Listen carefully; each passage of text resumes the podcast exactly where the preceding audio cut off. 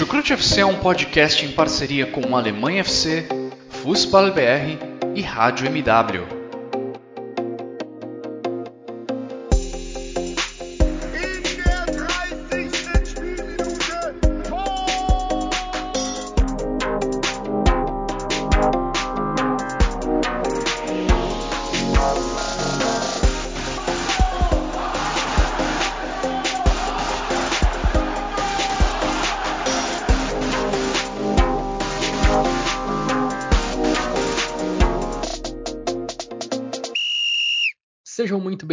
Sejam muito bem-vindos, fãs da Bundesliga. Eu me chamo Guilherme Ferreira e recebo vocês para mais uma edição do Chucrute FC, um episódio em que vamos falar sobre a participação alemã na segunda rodada da fase de grupos da Copa do Mundo do Catar, uma rodada que traz alívio para a equipe de Hansi Flick. Não exatamente pelo resultado da própria Alemanha, mas muito pelo que aconteceu no outro jogo do grupo, onde a Costa Rica venceu o Japão por 1 a 0 e deu uma nova vida para a seleção alemã, que a partir daquele momento, até mesmo com uma derrota diante da Espanha, esse jogo aconteceu mais tarde, nem mesmo uma derrota cravaria a eliminação alemã da Copa do Mundo do Catar. E para me ajudar a analisar o que aconteceu, em especial, claro, durante esse jogo entre alemães e espanhóis, eu tenho ao meu lado Ivan Gabriel, outro integrante aqui do Chucurute FC que vai me ajudar a analisar o que aconteceu nessa partida. Tudo bem por aí, Ivan? Seja muito bem-vindo a mais um episódio. Qual que é seu destaque? É, muito boa noite, enfim, tudo certo por aqui. É um abraço também para quem, para você e também para quem está nos ouvindo. Bom, foi, foi uma rodada, uma segunda rodada de Copa do Mundo que a Alemanha se via numa final praticamente contra a Espanha, mas que ganhou sobrevida, na verdade, no jogo da, do Japão e da Costa Rica. É, foi já no final a vitória, a Costa Rica conseguiu é, fazer a vitória contra o Japão e dá uma, deu uma margem muito boa para a Alemanha no, no jogo contra a Espanha, que foi naturalmente o que aliviou um pouco da, da Alemanha na partida, né? até mesmo porque a gente via a Alemanha, apesar de ser um jogo difícil, a gente via a Alemanha com menos ansiedade do que era natural em um jogo tão decisivo quanto esse. Então foi um jogo que, que a Alemanha soube jogar contra a Espanha, mas que ainda foi, foi um primeiro tempo muito problemático em certos pontos que a gente vai abordar é, a partir, enfim, da sequência do programa, do episódio. E o segundo tempo vai ser mais interessante de se falar, porque a gente vai comentar mais possibilidades que esse time pode apresentar durante a Copa. É, a atuação da Alemanha deu um pouco de ânimo, para além dos resultados da rodada que mantiveram a Alemanha muito viva na disputa, o próprio desempenho da equipe do Hansi Flick deu a sensação de que essa equipe pode brigar sim para chegar bem na fase de mata-mata. Pode até não chegar numa final, numa semifinal, mas se cair, deve cair atirando, deve cair mostrando bom futebol em campo. Bom, o grupo E da Copa do Mundo está assim: Espanha com 4 pontos, Japão e Costa Rica têm 3 pontos, a Alemanha tem 1 ponto. A Alemanha enfrenta a Costa Rica na última rodada e basicamente depende de uma vitória para se classificar.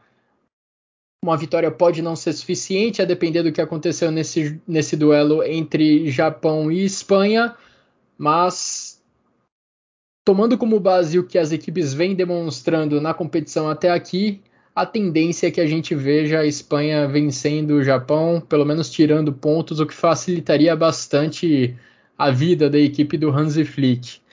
E Ivan, antes da gente começar a nossa análise, quero deixar aqueles recados de sempre, agradecendo a todo mundo que acompanha o Chucrute FC, a gente disponibiliza os nossos episódios nas principais plataformas de áudio, também coloca todos eles no YouTube. Agradecer também aos nossos parceiros do Alemanha FC e do Fußball BR, que também vem fazendo uma cobertura bem ampla, bem extensa do que está acontecendo na Copa do Mundo. E vamos lá para o jogo que acho que era um dos jogos mais aguardados dessa fase de grupos da Copa do Mundo, Ivan e que correspondeu às expectativas. Eu acho que até aquele ponto era sem muitas dúvidas o melhor jogo dessa Copa do Mundo. As duas equipes conseguiram jogar em alto nível, empataram em 1 a 1. Morata abriu o placar para a Espanha e Niklas Füllkrug empatou para a Alemanha. Que ironia, um cara que disputava a segunda divisão até pouco tempo, que no começo das especulações sobre uma possível convocação dele para a seleção da Alemanha, é, isso soava um pouco como piada, como folclore, mas ele entrou, foi convocado pela primeira vez, né, para a seleção da Alemanha, entrou em campo numa Copa do Mundo e conseguiu marcar um gol importante para a seleção alemã. Mas, Ivan, quero te ouvir sobre o que aconteceu dentro de campo nessa partida. Se você preferir, pode começar falando sobre o primeiro tempo desse duelo que foi bem equilibrado entre as equipes dirigidas por Luiz Henrique e Hansi Flick. Sem dúvida nenhuma. É... Vou chegar na parte do Fulcro, mas, enfim, começando pelo começo, com o primeiro tempo. É... Foi um jogo que, enfim, tanto o Luiz Henrique quanto o Flick falavam que seria um duelo muito parelhado taticamente, o que são duas equipes que acabam por ter a mesma premissa, de certa forma, enfim. A Alemanha, apesar de ter um jeito mais, um pouco mais direto do que a Espanha, enfim, é também é um time que consegue rodar a bola bem. É um time que também joga praticamente na mesma formação, enfim, então seriam esquemas espelhados. E foi mais ou menos isso que aconteceu durante o decorrer da partida. Tanto a Espanha quanto a Alemanha entraram sem um, um camisa 9, enfim. A, a, Espanha entrou com, com ascenso por ali, às vezes o Ferran finalizava também. E a Alemanha entrou principalmente com o Thomas Müller sendo talvez essa principal referência. E a gente viu que no, no decorrer do primeiro tempo, é, a Espanha teve, teve mais vantagem é, nesse, nesse sistema de jogo do que a Alemanha. A Alemanha tentava pressionar a Espanha em certos momentos do jogo, mas em, em sua maioria a Espanha até tinha tranquilidade de sair jogando com o Nice enfim, com o Rodri, enfim, o Alba também foi muito importante nessa função de tentar fazer mais passes diagonais, enfim. E tentar buscar mais jogo, enfim, buscando o Gavi, o Pedri, o Busquets também. E foi o, eu acho, o principal ponto dessa partida, porque teve um momento que a Espanha estava tava tão à vontade nesse sentido que os passes acabaram por se, se, encaixar tão bem. E teve alguns momentos que o Kerr e o Sul estavam muito desprotegidos, estavam ficando muito expostos pela Alemanha. Então foi algo que prejudicou muito enfim, a gente viu que no primeiro tempo a, a, o Ferran Torres desperdiçou aquele lance. Ah, tudo bem, estava impedido, mas era um lance muito claro para a Espanha. Então foi muito pautado isso no segundo tempo. Então a, era a Espanha tentando atacar muito, principalmente pelo lado do Kerr e do Sully, e a Alemanha tentando, enfim, encaixar um contra-ataque. E só que para a Alemanha, é, quem sabe, é, neutralizar a Espanha de certo modo, também era necessário a Alemanha ter a bola. Então a Alemanha tentava fazer isso, mas não conseguia com, muito, com muita eficácia e a bola faltava para a Espanha. Então, foi meio que esse ciclo durante o primeiro tempo todo. Então, quando a Alemanha tentava um jogo mais direto, enfim, tentando um lançamento com o Sully, com o Rudiger, também o Raum, com alguma bola longa, o Miller, o Miller não dava essa sustentação no ataque. Porque, por exemplo, o Fulkrug entregou no segundo tempo.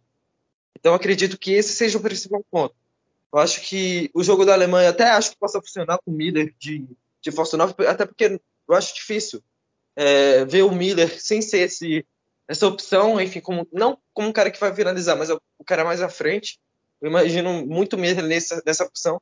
Mas ontem, no primeiro tempo, enfim, no adversário que nem a Espanha, acredito que pouco tenha funcionado nesse sentido. E também a gente viu que no segundo tempo, enfim, com com a entrada do Sané, que, que, o Sané mudou o jogo praticamente, o Sané e o Fulcro.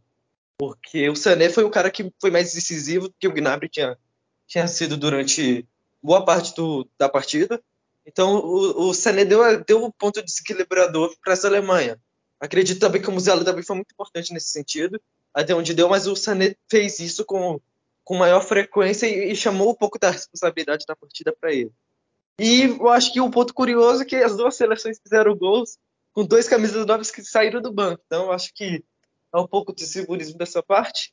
E da parte da Alemanha é um, eu acho que o gol do Fugro é um, é um, é um sinal que a Alemanha pode contar com ele. Que, enfim, que eles, sei lá, se tornar titular, enfim, ou entrar com mais frequência, enfim, é, ou, ou, seja, entrar com 60 minutos de jogo, enfim, no segundo tempo, mais cedo, talvez não seja algo tão distante assim quanto a gente imaginava. É bem irônico isso, né, que você falou sobre os dois times entrarem em campo sem um camisa 9 de ofício e serem dois camisas 9 saindo do banco de reservas os autores dos gols. No caso da Alemanha, o Fulkrug e no caso da Espanha, o Álvaro Morata. E o cenário de jogo no começo da partida acho que foi bem como você relatou mesmo. A Espanha com mais controle da bola, tanto que os zagueiros da Espanha foram os jogadores que mais tiveram passes ao longo da partida. Cada um deles passou de 100 passes, ficou acima de 100 passes, com muita vantagem para quem vinha atrás nesse quesito. Mas ao mesmo tempo que a Espanha dominava nesse quesito de posse de bola e os zagueiros trocavam muitos passes entre eles, a equipe do Luiz Henrique não conseguia avançar muito em campo, não conseguia fazer a bola chegar nos meias e nos atacantes. E aí dava para a gente ver um confronto muito muito nítido entre o trio de meio-campistas da Espanha e o trio de meio-campistas da Alemanha. O encaixe era quase perfeito. Gundogan, Kimmich e Goretzka, Ingavi, Pedri e Busquets. Eram quase sombras que a gente via em campo, claro que não era uma marcação individual, mas pelo fato de ocuparem ali a mesma região, os, esses trios acabavam se encontrando muito na região, na região central do campo. E da mesma forma que esses encaixes dificultavam a vida da Espanha no sentido de tentar chegar próxima da área do Manuel Neuer, isso também dificultava a Alemanha na tentativa de sair da defesa, nas tentativas de explorar algum tipo de contra-ataque. Porque se a bola chegava num desses três meio-campistas, chegava rapidamente a marcação para dar combate, para recuperar a bola rapidamente o mesmo valia para os atacantes. Quando Miller ou Gnabry eram acionados, chegava rapidamente também a marcação da Espanha. E o jogo no primeiro tempo acabou se construindo muito dessa forma. Não tivemos nem tantas chances claras de gol, mas o fato das marcações estarem tão intensas, dos dois times estarem com um desejo tão forte de tirar a bola do adversário, acabou deixando esse jogo num, num clima bem tenso, num clima bem bem nervoso dentro do estádio, porque é, principalmente quando nos momentos em que a Alemanha avançava sua marcação e marcava forte já a partir do Nai Simon e dos zagueiros da Espanha, um erro de passe e você deixava o adversário na cara do gol com a posse da bola ali na sua própria grande área. Mas por outro lado, se você encaixava uma boa sequência, se você encaixava uma tabela, era também uma chance de aproveitar a defesa adversária totalmente fora de posição. Você escancarava a defesa do adversário. Então, como os treinadores já anteciparam, foi um duelo, Ivan, de times muito parecidos que tentavam ter o controle do jogo. A Espanha teve mais. Acho que foi superior nesse quesito de ter o controle da partida, de ter mais a posse de bola e uma briga intensa ali no meio-campo na disputa pela, pela posse. E eu acredito que, como você bem falou, eram dois times que, que tentavam. Era, era um, eram, eram esquemas parecidos, muito. Enfim, era um esquema espelhado praticamente. E eu acho que um dos principais, principais mudanças para a Alemanha para essa partida foi o, a entrada do Goretzka, que acabou é, fazendo que o Gundogan jogasse mais avançado, que foi uma pauta também, numa pergunta que o Rodri, é, na entrevista pré-jogo, respondeu, enfim, junto do Luiz Henrique, que, enfim, o Gundogan jogasse melhor no City do que na seleção alemã, justamente por isso, porque o, na seleção alemã o Gundogan geralmente faz essa fusão de segundo volante. Ontem é, esteve mais à frente, enfim, com a aplicação quase, quase, quase a todo momento de, enfim, de não deixar o Busquets respirar. E, e, a Alemanha teve muito sucesso nesse sentido. Então, o, o Gudogan entrava na partida justamente com esse intuito de não deixar o Busquets respirar durante, durante o jogo, enfim, ter um espaço livre para pensar o jogo, para, enfim, tocar a bola que seja, porque a gente sabe como que o Busquets, apesar de não ser um jogador que ganha um destaque muito natural do jogo, mas é um jogador que, que faz todo o trabalho pesado, enfim, mas que passa desapercebido por, pela gente que analisa o jogo com, com mais frequência. Então, o Gudogan foi muito importante nesse sentido. Também, é, ofensivamente, o Gudogan é um jogador que pode pisar mais na área. Eu acredito também que o, o Goretzka fez bem a sustentação, enfim, mais atrás, dando mais liberdade para o Gudogan. Só que faltou mais da Alemanha, mais do Gnabry principalmente, porque eu senti muita falta do Gnabry, sendo alguém mais incisivo, que nem o Sané foi quando entrou. Então foi praticamente isso que aconteceu durante o primeiro tempo. No segundo tempo, o, o Hoffman entrou também, mas o Hoffman, apesar de ter entrado relativamente cedo, não foi um jogador muito muito decisivo mesmo quando entrou, enfim, foi um jogador pouco acionado, não teve muitas oportunidades claras. O Schlotterbeck foi um jogador muito importante nessa, nessa segunda etapa também, porque deu um gás a mais na, na lateral esquerda que o Raul já estava desgastado. E foi muito importante também nos minutos finais, é, desarmando uma bola, se não me engano, do, do Ferran Torres, mas eu acho que o Ferran Torres saiu antes. Mas foi muito importante naquela, naquele lance final. Também deixou o Sané na cara do gol no, no, no último minuto, praticamente, da partida. Então foi um a Alemanha que conseguiu achar soluções no decorrer da partida também.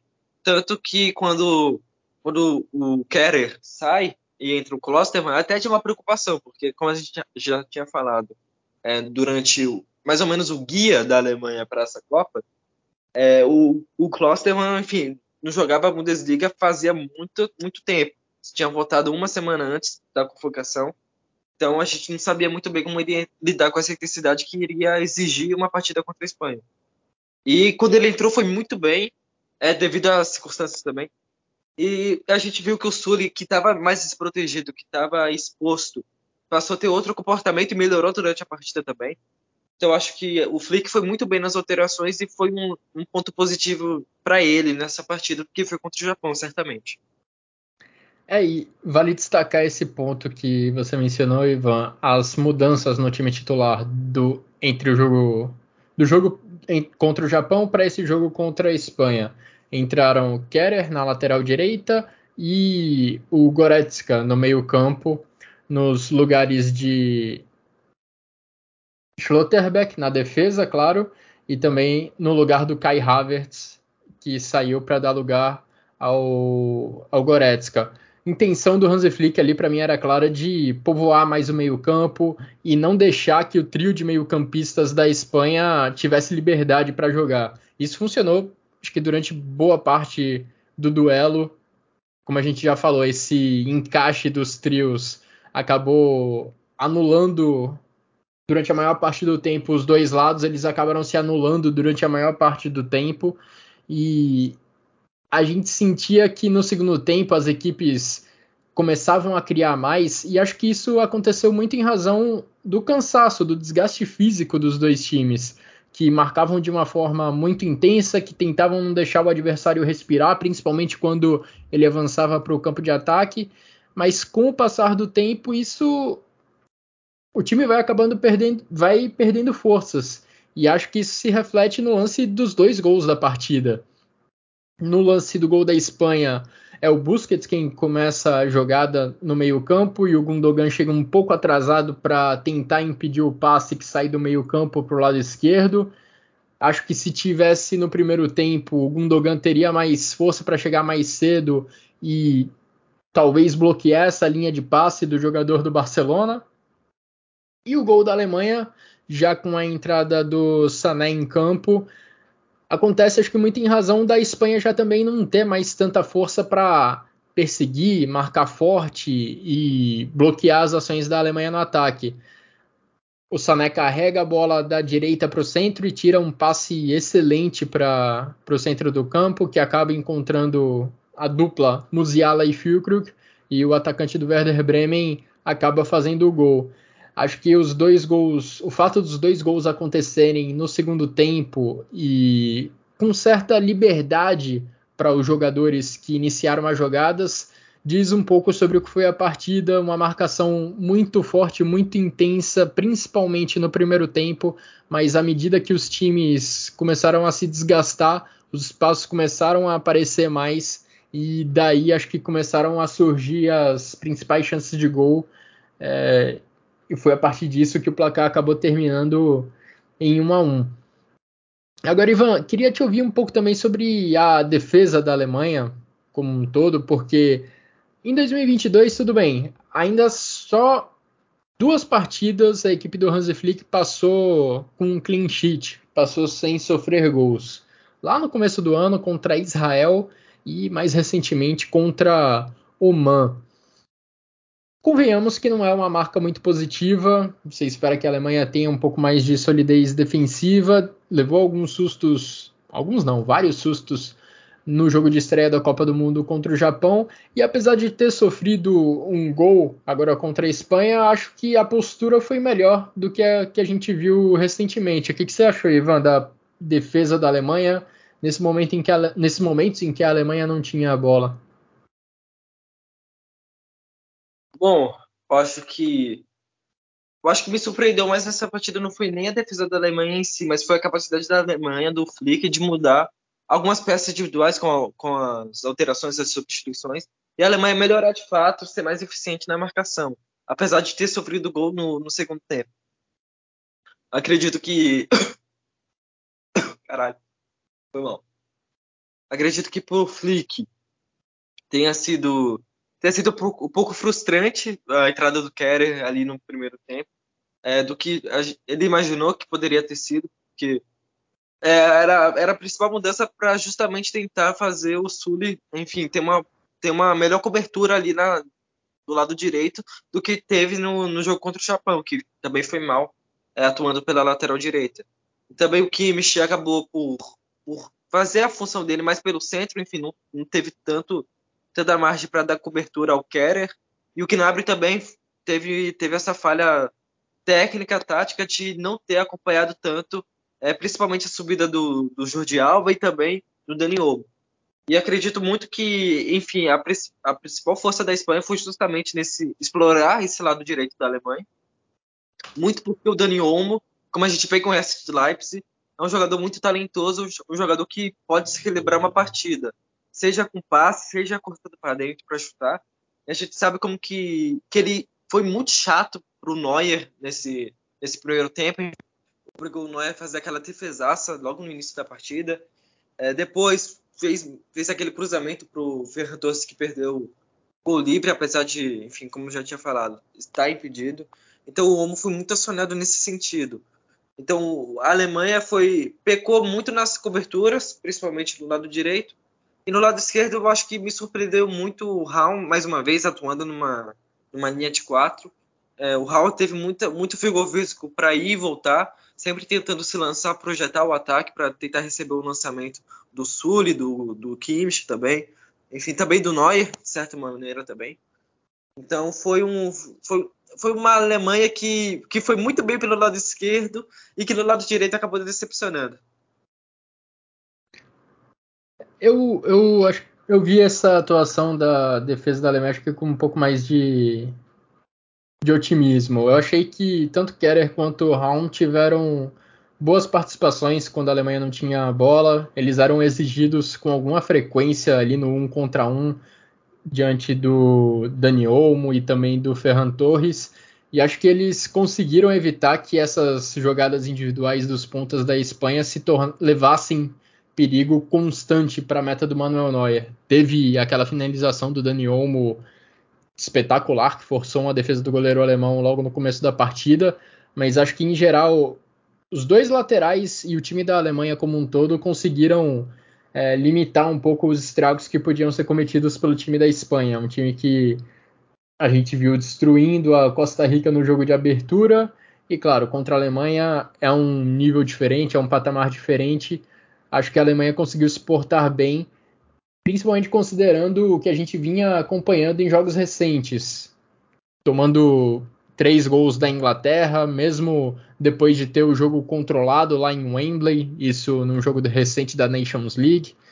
Mais recentemente, tomando contra-ataque atrás de contra-ataque no amistoso contra o Oman. E na Copa do Mundo também, quando tinha a vantagem contra o Japão e tinha tudo para manter a partida sob controle, foi ameaçada constantemente a ponto de levar a virada já na primeira rodada dessa fase de grupos da Copa do Mundo. E além dos dois laterais, acho que vale destacar muito também a atuação do Antônio Rudiger, que foi citado pelo Hansi Flick até antes da estreia da Copa do Mundo, se eu não me engano, como o líder da defesa da Alemanha e tem se mostrado em campo de fato como um líder da defesa. É um cara que foi sólido nas duas partidas, tanto contra o Japão como agora contra a equipe da Espanha, ganhando divididas, ganhando bolas pelo alto. É um cara que tem sido extremamente importante para a defesa da Alemanha, por mais que em alguns momentos ela dê alguns sustos, por mais que ela tenha dado sustos no jogo contra o Japão, individualmente acho que o Rudiger tem sido um ponto positivo. E vamos ver se finalmente a Alemanha consegue ter um clean sheet nesse jogo contra a Costa Rica. Repito, só duas vezes a Alemanha passou um jogo inteiro sem sofrer gols no ano de 2022, contra Israel e contra Oman. Essa, esse duelo contra a, Costa, contra a Costa Rica, que produziu muito pouco na Copa do Mundo até agora, é uma ótima oportunidade para o Manuel Neuer sair de campo sem ter que buscar a bola lá no fundo da rede nenhuma vez.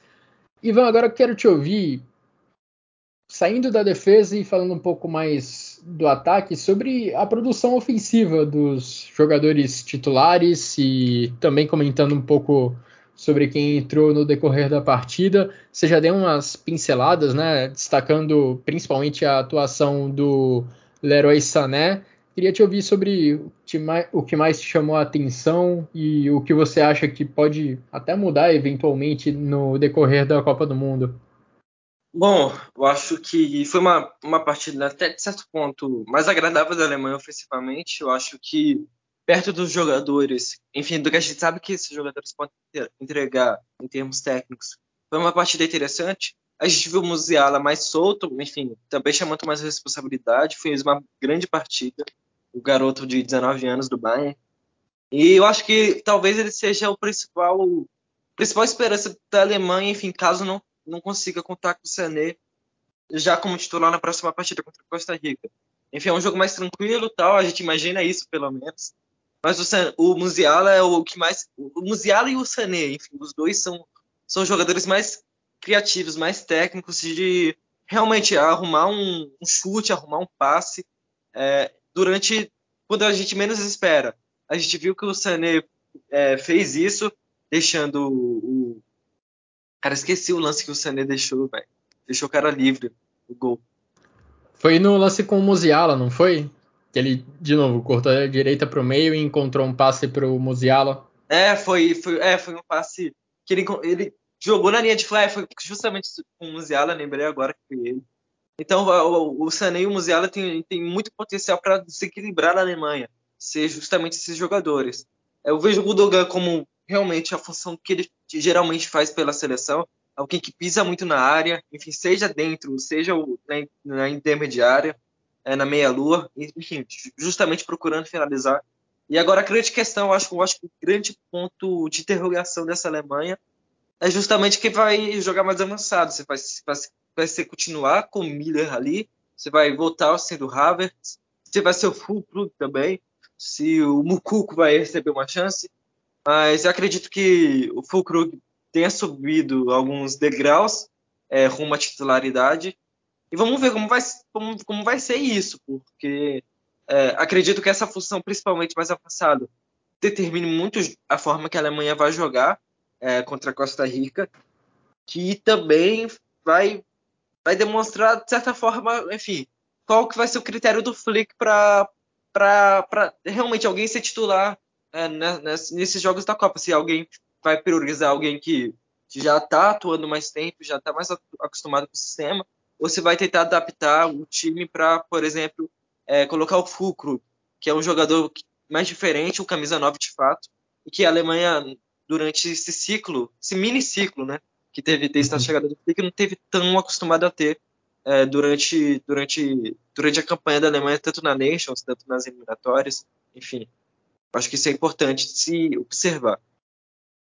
É, acho que é a grande dúvida mesmo que fica para essa sequência de competição da Alemanha é se o Hansi Flick vai colocar em campo algum camisa 9 mais de ofício, se ele vai dar uma chance para o Niklas Fulkrug como titular, porque ele teve um impacto bem positivo na partida. Agora, para mim, os dois jogadores ofensivos que mais se destacaram ao longo da partida foram Musiala e Sané. O Musiala, mais uma vez, sendo brilhante em alguns momentos. Claro que ele teve alguns pontos negativos, algumas jogadas negativas, principalmente esse lance que o, que o Ivan lembrou, um passe espetacular do Sané, que deixou o Musiala cara a cara com o goleiro. Ele poderia ter tocado de lado para o Fulkrug, que entrava livre no centro da grande área, mas ele preferiu finalizar e parou na defesa do Nai Simon. De qualquer forma, o Musiala era um cara importantíssimo para a Alemanha nesse jogo, porque, voltando um pouquinho no que a gente estava falando mais cedo nesse episódio, era um jogo de combates muito próximos dos dois times. Alguém recebia a bola, já chegava um adversário para incomodar, para tentar recuperar a bola.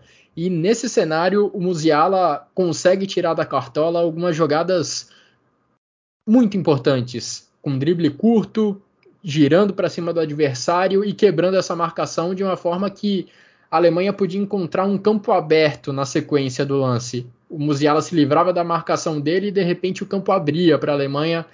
A Alemanha de repente tinha mais opções para explorar, tentando chegar na área da Espanha. Repito, o Musiala poderia ter aproveitado melhor a chance que caiu nos pés dele, mas novamente o drible curto, a velocidade no raciocínio e nas ações com a bola no pé chamaram muito a atenção do Musiala. E acho que o Sané, por outro lado, o Sané teve uma participação, repito, muito importante no jogo, saiu do banco, criou uma grande chance de gol para o Musiala, foi fundamental no lance do gol marcado pelo Fulkrug mas ele também se beneficiou de certa forma de entrar em campo já no momento em que a marcação da Espanha não estava mais tão intensa, tão rigorosa quanto estava no primeiro tempo, algo que o Gnabry precisou enfrentar durante todo o período em que ele teve no gramado. Quando o Sané entrou, a Espanha já adotava uma postura um pouco mais conservadora, já estava um pouco mais recuada em campo e o Sané encontrava algum espaço para receber a bola sem ser tão incomodado e a partir disso procurar a melhor jogada da direita para o centro e dali encontrar algum passe. Ele repetiu esse movimento algumas vezes enquanto esteve em campo e, e conseguiu produzir coisas muito boas para a Alemanha percorrendo esse caminho dentro do gramado. É, o Sané não participou do primeiro jogo contra o Japão por conta de uma lesão, também por isso ele ele não ele não entrou logo de começo, logo de início nesse jogo contra a Espanha, mas pelo que ele produziu em campo e pelo que o Gnabry ainda não mostrou nessa Copa do Mundo, acho que é uma possibilidade muito grande, uma possibilidade muito boa a gente ver o Sané sendo titular nessa partida final da fase de grupos contra a Costa Rica, caso ele tenha condições de, de atuar. Agora, por outro lado, Thomas Miller, Gnabry, como eu já falei, atuações bem apagadas, são caras que devem ter caído um pouquinho no conceito do Hansi Flick e que estão vendo jogadores como o Fulkrug pedirem uma oportunidade. Vamos ver se o Hansi Flick vai promover alguma alteração para esse jogo da terceira rodada, como que vai ser a postura da seleção da Alemanha, porque só a vitória interessa, Ivan. E já para a gente falar sobre o cenário dessa última rodada do grupo E da Copa do Mundo, para passar limpo, a Alemanha, se empatar ou perder, está eliminada. Se vencer, se classifica caso a Espanha também vença o Japão. Se Japão e Espanha empatarem, a Alemanha vai precisar vencer por pelo menos dois gols de diferença. E aí, se o Japão vencer, o que seria uma zebra gigantesca, a Alemanha precisaria golear a Costa Rica para conseguir superar a Espanha nos critérios de desempate e no critério de desempate de saldo de gols. Porque o saldo da Espanha é de 7, depois da goleada que eles deram na Costa Rica na primeira rodada, e o da Alemanha é de menos 1. É, Ivan, o que, que você espera dessa última rodada? O cenário deve ser bem diferente do jogo contra a Espanha, deve ser muito mais parecido com o que a gente viu na partida contra o Japão. E o desafio da Alemanha será, mais uma vez, superar uma defesa que vai estar tá bem fechadinha, vai estar tá bem retrancada, apostando tudo num contra-ataque, porque a Costa Rica também está muito viva na briga por uma vaga. Sim, sem dúvida nenhuma. Eu acho que. Enfim, como ficou muito surpreso com a vitória da Costa Rica sobre o Japão. A gente também até ficou pensando muito na possibilidade de da Alemanha vencer mais tarde a Espanha e todo mundo do grupo ter chance de passar na última rodada. Então acho que isso ilustra bem o que é, é o que vai ser essa última rodada. É claro, a Alemanha está numa situação um pouco mais favorável do que, enfim, do que poderia ter sido de pior, é, mas ainda vive um pequeno drama, digamos assim. E acredito que vai precisar muito, enfim, vai ter, ter que ser muito. ter fazer o que não fez contra o Japão, enfim, principalmente no primeiro tempo, durante o decorrer do jogo todo, que, que nem a gente comentou é, nos últimos episódios, que é ser uma Alemanha que, que tem que ser muito mais assertiva nessa, nesse sentido de a, aproveitar mais a, as suas chances que vão ser geradas no decorrer do jogo. E agora falando uma curiosidade sobre sobre esse jogo da, da Costa Rica, enfim, também Espanha e Japão, é que o, o, o Carvajal, companheiro do Rudiger, enfim, de Real Madrid, comentou que no final do jogo o Rudiger acabou comentando com ele sobre, enfim, vocês têm que ganhar da, da do Japão agora. E, o, e mais tarde também o do Dani Olmo falou que os companheiros dele de Leipzig, tanto o David Raum, tanto o Klosterman, também falaram a mesma coisa para eles. E acredito que, apesar desse clima mais amistoso, é, eu acho que vai ser o que, o que, deve acontecer, porque, enfim, a gente sabe que a Espanha está tá muito caminhada para as oitavas de final, mas, mas que também precisa também do primeiro lugar, enfim, está nessa situação mais confortável para encaminhar o primeiro lugar, não só a classificação do grupo. Enfim, então seria minimamente estranho se rolasse alguma zebra nesse sentido enfim, de, de, a Espanha, sei lá, ceder o resultado, alguma coisa do tipo, que obviamente não deve acontecer. É muito difícil e só seria um campo das possibilidades de se imaginar antes desse jogo. É, a Alemanha não depende só de si nessa última rodada da fase de grupos, mas se a lógica ainda tiver alguma relevância no futebol, existe uma probabilidade bem grande da gente ver o Japão tropeçando na Espanha, no mínimo empatando, mas possivelmente perdendo também, e aí a Alemanha teria a classificação no colo. Mas temos que lembrar sempre que há a possibilidade de um Alemanha e Coreia do Sul se repetir, porque há quatro anos a Alemanha também tinha a vaga na mão, precisava vencer a Coreia do Sul e acabou perdendo. Acabou criando oportunidades naquele jogo, acabou não aproveitando. No final da partida, pecou pela ansiedade, sem conseguir é, converter as chances criadas em gol e sofreu nos contra-ataques os dois gols que provocaram o vexame alemão lá na Rússia. Ivan, quer completar com algo a mais sobre esse jogo contra a Espanha ou sobre ainda a partida contra a Costa Rica. Quer acrescentar algo nesse episódio? Só acrescentar que durante, enfim, a gente comentou muito sobre como a Espanha a marcação já nos minutos finais, entre quando o Sané entrou, principalmente, também a partir do minuto 80, é, que foi algo que também aconteceu que também foi muito emblemático, de certa forma, que foi a, a substituição do Jordi Alba para a entrada do Balde, que justamente enfim, a partir foi aos 82 essa substituição. E aos 83 foi o gol do Fulcro. Então a gente viu que o Sané teve mais facilidade de, de atuar por ali, enfim, de gerar mais espaço, de gerar também mais possibilidade de passe, tanto para o Fulcro e tanto para o Musiala. Então acho que isso também ajudou muito a Alemanha né, nesse sentido. E o Sané entrou muito bem realmente durante a partida.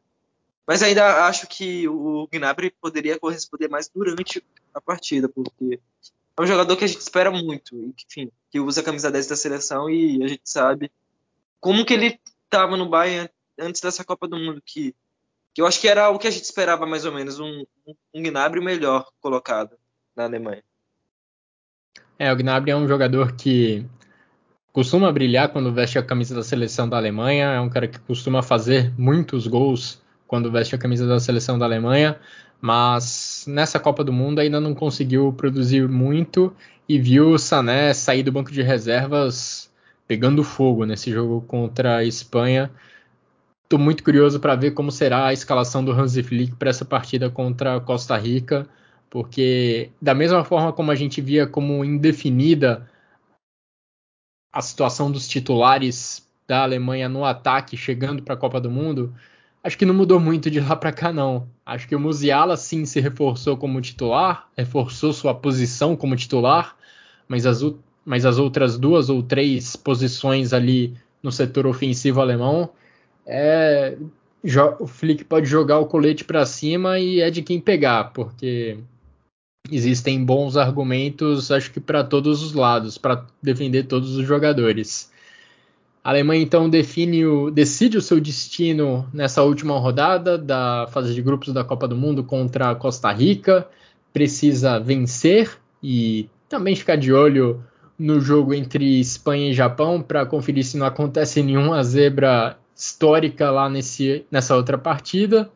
Mas depois dos resultados que aconteceram nessa última rodada, acho que a animação em torno da equipe dirigida pelo Hansi Flick aumentou. Não só pelos resultados, mas também pelo desempenho diante da seleção da Espanha, que foi, de certa forma, encorajador. A Alemanha brigou de igual para igual, num jogo muito parelho, num jogo muito tenso e conseguiu sair de campo com um empate. Bom, Ivan, passamos então pelo, pela análise do que aconteceu em campo nessa partida que aconteceu lá no Catar e terminou empatada em 1 a 1. Demos uma olhada também no que pode acontecer nessa última rodada da fase de grupos, no Alemanha contra Costa Rica e no Espanha contra Japão. Podemos encerrar então essa edição do Chucrute FC. Muito obrigado a você pela participação, pelos comentários, pelas análises e muito obrigado a todo mundo que nos acompanhou até aqui nesse episódio. Um grande abraço a todos e até a próxima.